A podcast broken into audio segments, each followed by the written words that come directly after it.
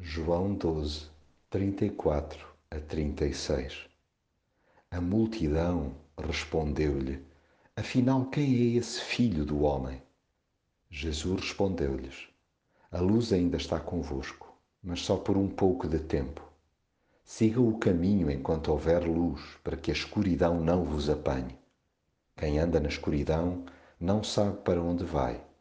Acreditem na luz enquanto ela existir no meio de vocês, para serem luz também.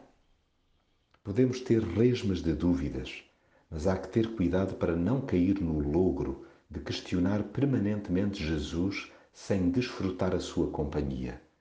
Ele não é uma máquina de respostas imediatas, antes alguém que é crucial conhecer.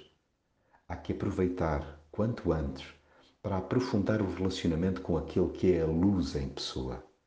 Não presumamos que temos todo o tempo do mundo.